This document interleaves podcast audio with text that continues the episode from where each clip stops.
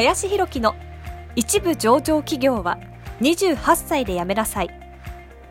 この番組では28歳で一部上場企業を辞め現在教育不動産事業を中心に2社の経営を行う林博樹がこれから起業独立フリーランスとして自由度の高い生き方を目指したいと考えている方向けに必要な知識マインドをお伝えしていきます。Hi guys! I'm ひろき林。えー皆さんこんにちは。林ひろきです、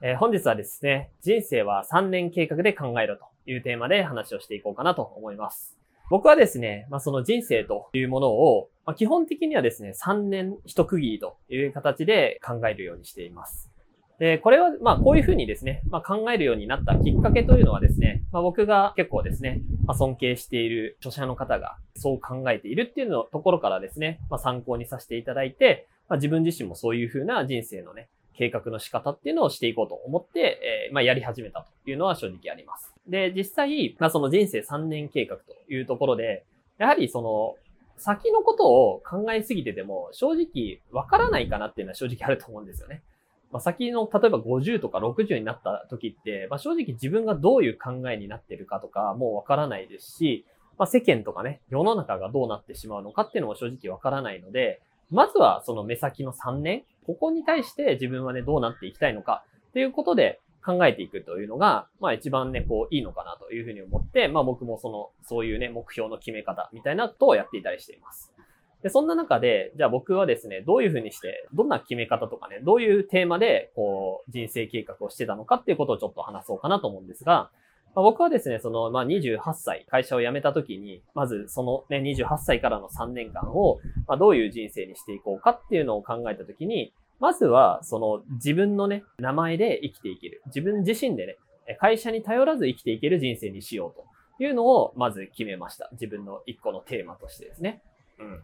で、その一個のテーマを決めたら、それを3年計画でそのテーマを叶えていこうというのが、まあその人の考え方で、えー1年目がまず種まき、2年目が水やり、そして3年目が収穫というふうに考えてやっていくべきだということが書かれていて、まあまさにそういうふうな感じでですね、僕も考えていました。なので、まず自分の力、自分の名前でね、生きていくために、じゃあ1年目は種まき期間だというふうに思っていたので、まあ、とにかくいろんなことに手を出したり、まあ、いろんな人と会ったり、いろんな人とね、つながるためのアクションっていうのを、まあ、1年目は結構したかなと思います。で、その中でね、まあ、本当にいい出会いがあって、まあ、こういう人たちとね、一緒に関わりたいなというところが、まあ、1年目で見つかってきたので、まあ、いい出会いが見つかってきて、まあ、2年目でね、その出会いをさらに広げるための、まあ、水やり期間ということで、まあ、徹底的にその人、自分がね、関わりたいなと思った人と、まあ、一緒にですね、仕事を、まあ、バリバリね、まあ、やってたっていうのが、まあ、2年目だったかなというふうには思います。でそして、まあ、3年目で、ある程度そこでやってきたことが、さらにね、まあ、花開いて、まあ、収穫ということで、まあ、ある種自分の事業もね、ある程度軌道に乗ってきて、まあ、自分のね、一応名前というか、まあ、自分自身でね、生きていくっていうことは3年間でね、大体成し遂げられたのかなというふうには思います。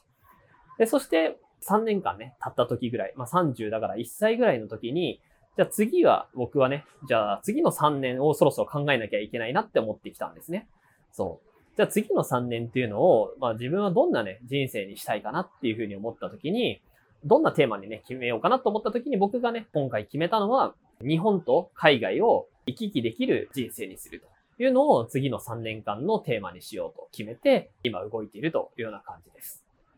で、まあそう考えた理由はね、やっぱり前回のね、ちょっとところでも話したんですけれども、えーやはりね、今後の人生を、自分自身の人生を考えたら、とにかく日本だけじゃない選択肢を、まあ、増やしておく必要性があるなとか、もちろん海外に興味があるなとか、まあ、そういういろんな理由ありますけれども、作っていきたいなというふうに思っていて、で、そう考えたときに、じゃあ1年目は、とにかくじゃあどういうふうにしたら、どうすればそういう手段としてね、行くことができるのかっていうのを、まあ、去年はね、徹底的に考えて、まあ、ちょうどコロナが来てしまったっていうのもあったので、まあ、なかなかすぐには行けないからこそ、じゃあ実際、海外とね、日本を行き来するためにどうしようかって思ったら、まずは仕事をオンライン化させる必要性があるなとか、自分の仕事を仕組み化とかね、組織化をすることができて、えー自分がその場所に、要するにいなくても仕事が回る状況になれれば、そういう生き方ができるなって思ったんですね。なので、去年の1年間は、とにかくオンライン化と仕組み化、ここに徹底的にフォーカスしてやりきってきたなというふうには思います。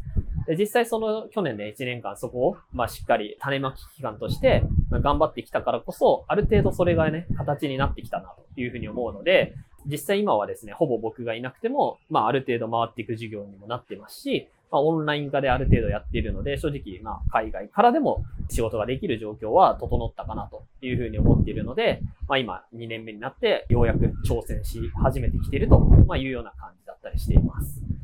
なので、まあ実際ね、それも、まあだんだん現実にね、なってきてるかなというふうにも思いますし、まあこれをとにかく2年目続けていき、まあ、3年目ぐらいのね、時にはもう完全に行き来できたりとか、まあ、場合によってはね、いい国があったら移住しようかなというふうにも思ってるぐらいなんですけれども、まあ、そういうふうにして、まあ、今回はね、この3年間はま考えているというような感じだったりしています。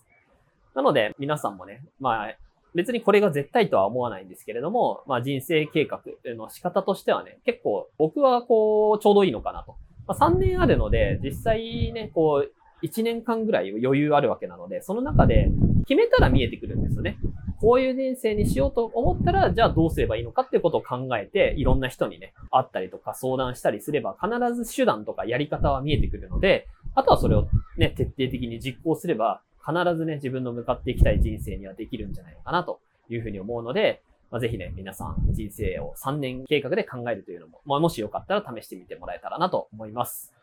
はい。えー、ということで本日は、えー、人生は3年計画で考えろということで話をさせていただきました。えー、本日もありがとうございました。本日の番組はいかがでしたでしょうか？この番組では林博樹への質問を受け付けております。ご質問はツイッターにて林弘樹とローマ字で検索していただき、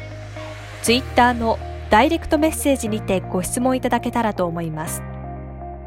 たくさんのご応募お待ちしております。